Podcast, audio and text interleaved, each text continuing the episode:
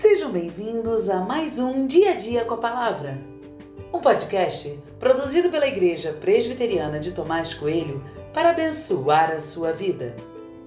O título de hoje é Sofrimento Compartilhado e tem por base o texto de Jó 2, 9 e 10, que diz: Então a mulher dele disse: Você ainda conserva sua integridade? amaldiçoe a Deus e morra. Mas Jó respondeu: Você fala como uma doida. Temos recebido de Deus o bem, por que não receberíamos também o mal?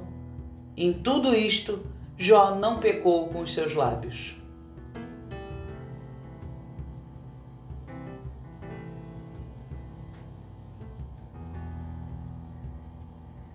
Você fala como uma doida. Essa foi a frase de Jó. Lembro quantas vezes já brinquei com minha esposa a partir desta frase.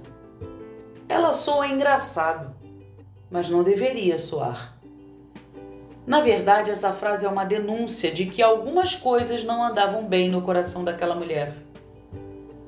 O texto bíblico diz que Jó passou por muitas dificuldades e em tudo Jó não pecou. Mas não aconteceu o mesmo com sua esposa. Ela estava em frangalhos. Seu coração estava despedaçado. Ela não aguentou a pressão que caiu sobre sua família. Sua boca começou a blasfemar. A fala da esposa de Jó não é sinal de insanidade, mas de dor. É preciso tomar muito cuidado. Podemos ser tentados a reproduzir a fala de Jó como se ela nos desse autorização para falar o que pensamos. Agir assim nos torna insensíveis. O que Jó faz é trazer sua esposa à realidade. A dor que ela sentia estava levando-a para longe de Deus.